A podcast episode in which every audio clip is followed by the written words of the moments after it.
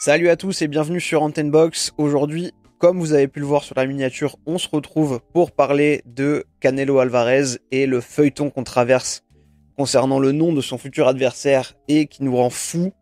Alors j'ai pas mal hésité à faire ce podcast parce que on a des nouvelles infos contradictoires un peu tous les jours et j'arrêtais pas de me dire qu'à tous les coups, pile le jour où j'allais sortir ce podcast, il y aurait une annonce officielle.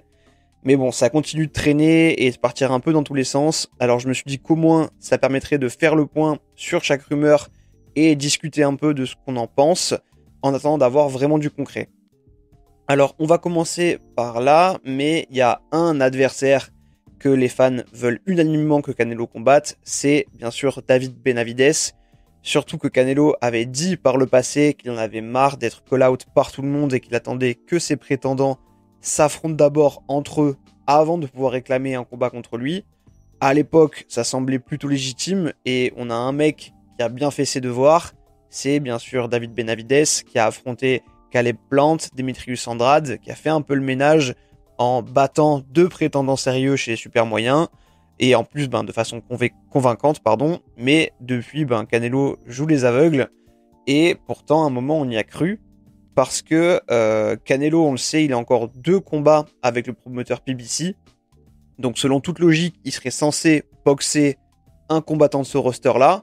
Les noms les plus connus qui étaient revenus comme adversaires potentiels au sein de ce roster, c'était donc Benavides, Jermal Charlo, le frère de Jermel qui a affronté Canelo dans son dernier combat, Terence Crawford, donc qui lui boxe en poids welter, mais qui arrête pas de dire qu'il a envie de ce défi, et on a d'autres noms qu'on va évoquer par la suite, mais au démarrage, c'était ces noms-là qui étaient dans la balance.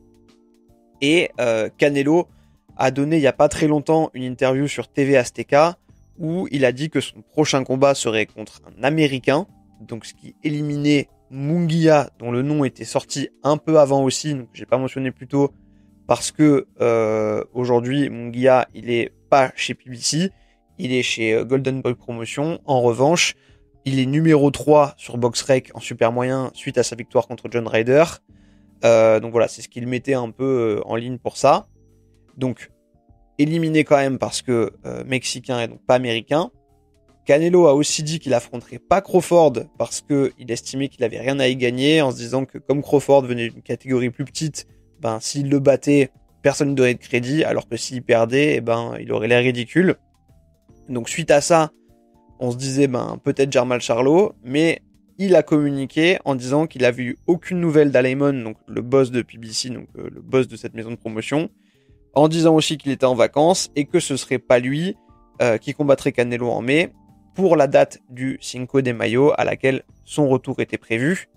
Et donc parmi les noms qui restaient, eh ben il y avait que potentiellement Benavides, américain d'origine mexicaine. Donc quelque part ça sentait bon à ce moment-là et le fait de mentionner un Américain pour Canelo, ça aurait pu être une petite pique pour déjà lancer les hostilités. Surtout, la rumeur circulait qu'en mars, Benavidez serait officiellement élevé Challenger WBC. Donc tous les voyants avaient jamais été autant ouverts.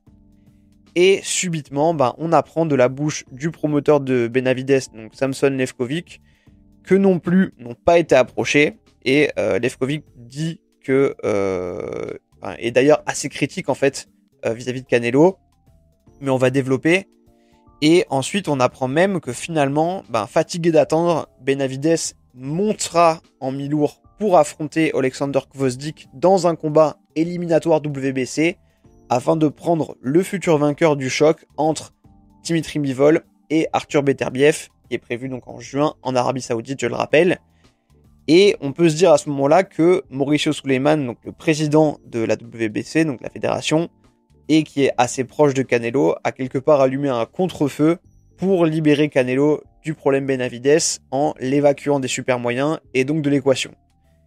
Et après, derrière, on entend euh, euh, une dernière dinguerie qu'en fait, PBC proposerait finalement 55 millions à Canelo pour affronter Benavides, alors que lui veut absolument Jermal Charlo mais euh, bah, selon toute vraisemblance, euh, ce serait de l'intox parce que euh, l'info a un peu disparu, elle s'est un peu noyée quelque part, et il semblerait bien que Benavides se prépare pour aller défier Gvozdik donc en mi-lourd.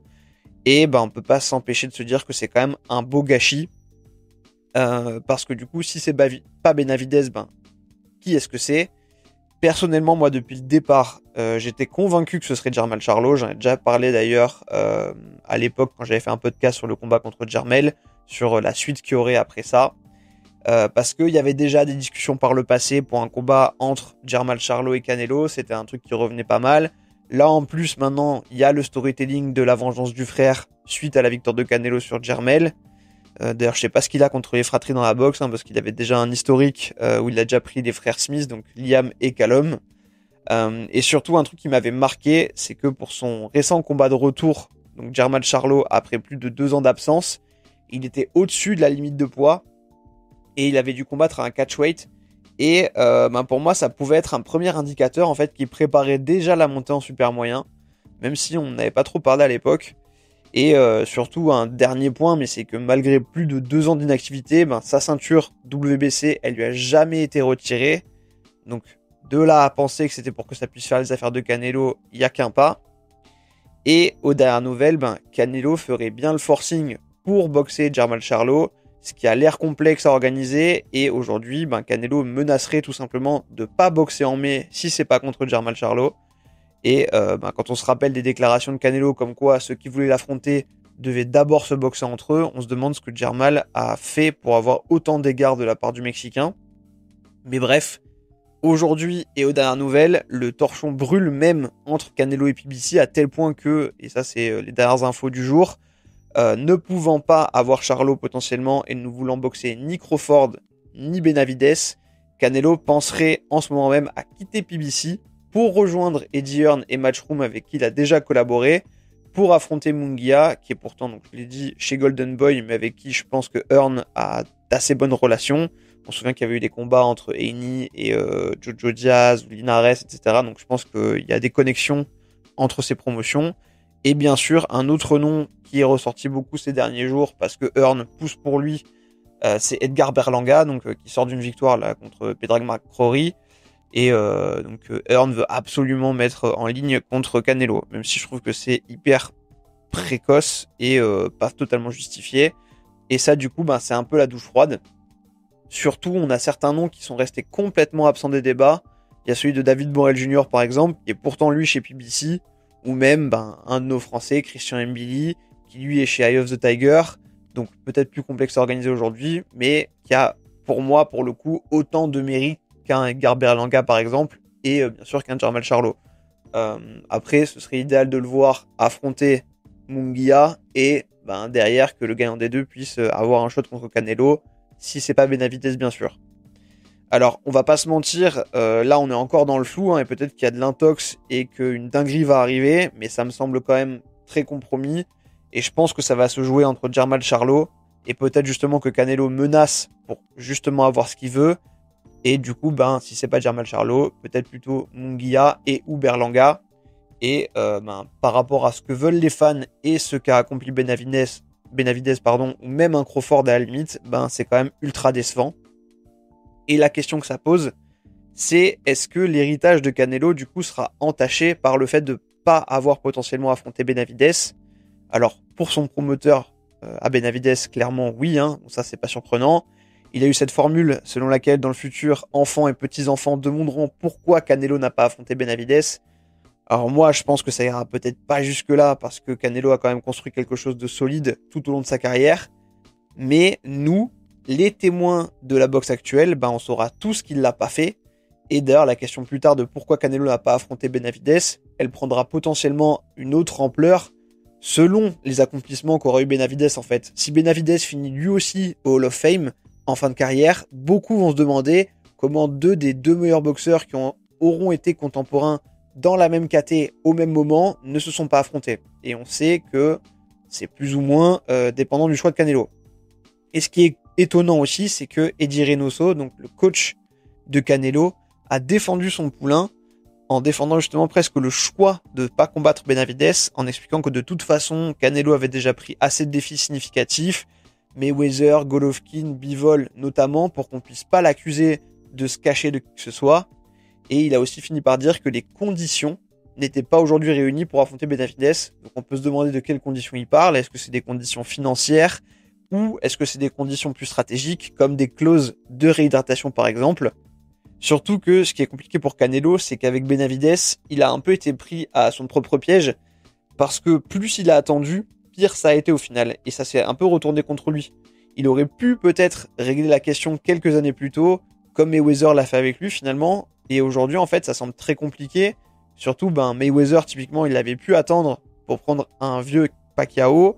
Canelo, Canelo pardon, a attendu que euh, Golovkin soit un peu sur la pente descendante euh, pour le prendre, selon beaucoup d'observateurs. Et là, ben, Benavidez, le problème, c'est que plus le temps passe, plus lui devient fort, alors que Canelo, ben, a plus tendance à décliner.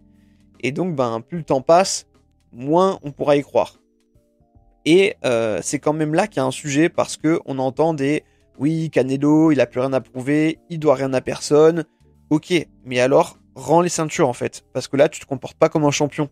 Et surtout, quand il dit qu'il veut encore boxer 5 ans, ben moi ça m'interroge. Parce que depuis son run pour les ceintures des super moyens qui s'est fini contre Caleb Plant en novembre 2021, il a affronté qu'un seul challenger mandatory, qui était John Ryder en mai 2023 pour la ceinture euh, WBO.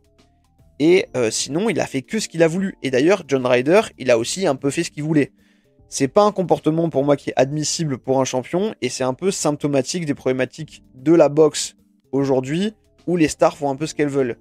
Et non, il n'a pas gagné le droit de décider, la boxe, ça reste un sport, et là, on peut faire le parallèle avec l'UFC, justement. Là-bas, t'as pas de passe-droit, en fait. Un champion, il doit constamment défendre contre tous les jeunes loups s'il veut rester au top, il doit gagner et on sait constamment ben, qui est le boss légitime de la division en fait. Et là, Canelo, on le laisse faire sa loi. Et encore une fois, s'il veut faire ça et prendre les combats qu'il veut, ok. Mais qu'il se proclame pas le meilleur et qu'il arrête de squatter des ceintures. Et euh, pour moi, du coup, à moins d'un gros retournement de situation, s'il veut encore boxer 5 ans comme il le dit, ben, j'ai le sentiment qu'on va se diriger vers une fin de carrière qui sera frustrante et qui fera un peu tâche. Parce que, ben, il défendra pas potentiellement contre des challengers légitimes. Il va continuer à faire son marché dans les catégories en dessous. Il va donner, euh, ou plutôt pas donner aux fans les combats qu'ils veulent. Et euh, bah, on peut se demander ce qu'il va faire après du coup. Est-ce qu'il va les fouetter des poids légers? Euh, Franchement, bah, la question est ouverte quoi. Et depuis sa défaite contre Bivol, de toute façon, on voit qu'il donne de mauvais indicateurs. Il a esquivé le rematch, notamment en refusant de le faire en super moyen, comme le réclamait Bivol, parce que je pense qu'il avait trop peur d'y perdre toutes ses ceintures. Et en vrai, au vu du premier combat, tous les observateurs savaient que ça se ferait pas en fait. Et euh, là aussi, en mai, on savait qu'il prendrait pas de risque et que ce serait utopique d'imaginer Benavides parce que jamais il aurait pris le risque de perdre à sa date du Cinco de Mayo. Et ce qui est frustrant finalement, c'est que Canelo s'est mis tout seul un peu dans la galère à appeler au mérite. Et maintenant, il y en a un qui mérite plus que tous les autres et il le prend pas. Pire, il prend des gars qui méritent rien et il monopolise les ceintures pour faire ça avec la bénédiction des fédés. Et franchement, à l'heure où j'enregistre ce podcast, ben moi je suis dégoûté de Canelo et du système qui autorise à faire ce qu'il veut. Alors ça me semble un peu étrange, hein, parce que je dis souvent que les combattants n'ont pas peur normalement des autres, euh, que c'est plus les promoteurs qui gèrent en fonction de ça. Là, Canelo, il y a quand même beaucoup de choses qui se passent où, ben, euh, voilà, soit c'est ses conseillers qui lui mettent dans la tête de pas prendre tel ou tel combat et qui font bien leur job. Mais voilà, moi je suis déçu de ce, de ce boxeur-là qui nous a donné beaucoup d'émotions, qui a relevé de grands défis. Et aujourd'hui, ben voilà, soit tu sors par la grande porte et tu t'arrêtes et tu choisis de pas perdre, soit tu lâches les ceintures et tu prends que des combats que tu veux, soit ben tu t'enfermes dans ce schéma-là qui est euh, de plus en plus détestable. Et voilà, moi ça me contrarie un peu de la part de Canelo. Euh, voilà un peu tout ce que j'avais à dire, donc c'est pas une vision très très positive que je vous partage. Désolé, mais euh, n'hésitez pas à me dire vous ce que vous en pensez en commentaire. Euh, et comme d'habitude, ben, si cette vidéo vous plaît, vous pouvez la liker, euh, la partager, vous abonner à la chaîne YouTube, vous abonner sur les plateformes de podcast aussi et laisser une bonne note, ça m'aide beaucoup. Me rejoindre sur Instagram, bien sûr m'écrire en, MP, ça me fait toujours plaisir d'échanger avec vous. Merci beaucoup de me suivre, merci d'avoir pris le temps d'écouter ce podcast. Je vous dis à très biantôt sur Antenne Box, portez-vous bien, salut